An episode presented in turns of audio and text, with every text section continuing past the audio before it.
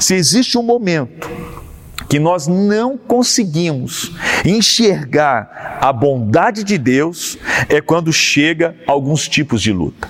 É quando chega alguns desafios, é quando nós não conseguimos entender, ou melhor, nós pensamos assim: eu não precisaria estar passando por isso, mas eu quero que você entenda que a palavra de Deus diz que todas as coisas elas cooperam para o nosso bem. Tem circunstâncias na vida que ela vem para uma cooperação, para aquilo que Deus tem para a sua vida, aquilo que Deus quer fazer através de você. E durante algumas tempestades que nós enfrentamos, mas mesmo enfrentando tempestade, Deus, ele sempre se faz presente. Deus, ele está sempre ali nos acompanhando, mesmo que a circunstância esteja sendo de um grande desafio, mas ele continua sendo bom. Eu quero que você guarde essa palavra, mesmo que no momento mais difícil que você está enfrentando, Deus continua sendo bom. Ele continua sendo o Senhor sobre as suas vidas. As lutas que vêm sobre nós,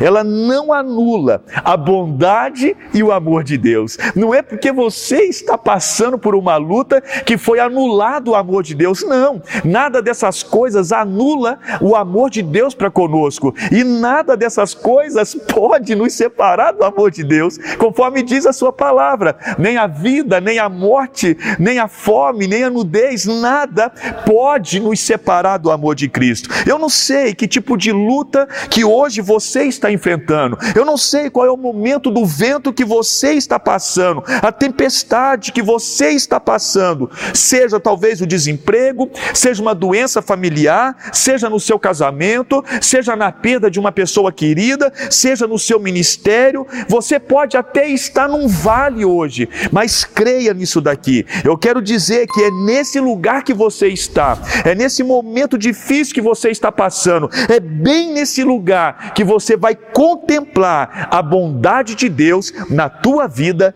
em nome de Jesus.